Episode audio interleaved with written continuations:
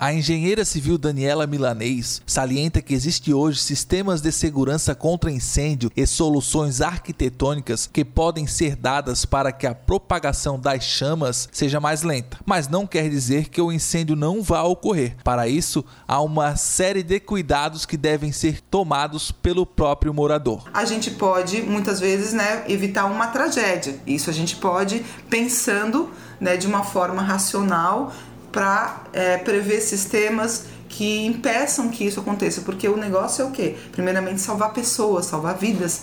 Né? Então, e aí você tem todos os requisitos de normas específicas de saídas de emergências para atender rapidamente que a população evacue a edificação.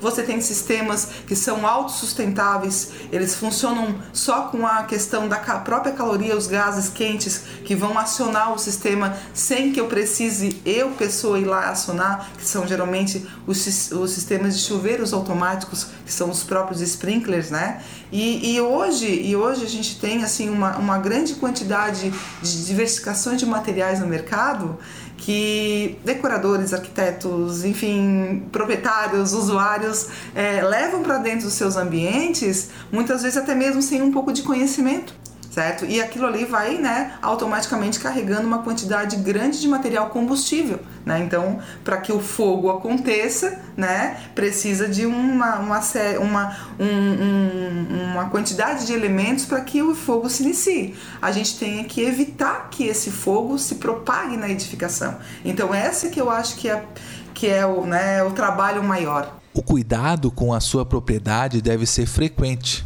como nos reforça a engenheira. Quando se constrói, projeta se constrói, é, passa por todo um processo de aprovação né, e de acompanhamento profissional.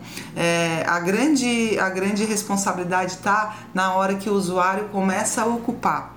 Ele que é, é, é a pessoa-chave que vai manter aquela característica inicial do que nós estudamos, do que nós projetamos, do que foi liberado, do que foi aprovado. Então, assim, é, é natural tá? Que as pessoas às vezes não se preocupem, é comigo não vai acontecer, né? Mas infelizmente acontece por falhas, por muitas falhas, até mesmo corriqueiras que a gente faz no dia a dia, esquecer, né, uma, alguma coisa ligada, é, esquecer um, um, fogão ligado, deixar um gás acabar na edificação e não visualizar, a manutenção que não acontece como deveria acontecer, a responsabilidade se em falando-se de edificações residenciais multifamiliares de prédios, né, verticalizados ou até mesmo conjugados, qual é a responsabilidade que o síndico tem em manter o que a empresa entregou para ele intacta, pronta, apta para que pudesse habitar. E ali foi um, uma, um conjunto de pessoas que trabalhou juntamente com, com fiscalizações que aconteceram para dizer que está tudo ok. Daniela reforça que a construtora entrega o prédio para o primeiro proprietário juntamente com o manual. Porém, com o passar dos tempos, essa propriedade é vendida para terceiro e os novos proprietários muitas vezes não conhecem as peculiaridades do próprio condomínio. Né? Quando a gente constrói uma obra, a gente tem o diário de obra, etapa a etapa da construção, dizendo de que forma que foi feito fundação, estrutura, superestrutura, acabamento, né? isso fica relatado no diário de obra que o engenheiro lá assina. E o síndico, quando recebe pronto, também deveria fazer o registro. São as atas de condomínio, as atas de reunião, não só para discutir quem é que vai pagar isso, pagar aquilo outro. Começar a, a relatar as coisas que foram acontecendo no condomínio, o que, que foi melhorando, o que, que foi modificando.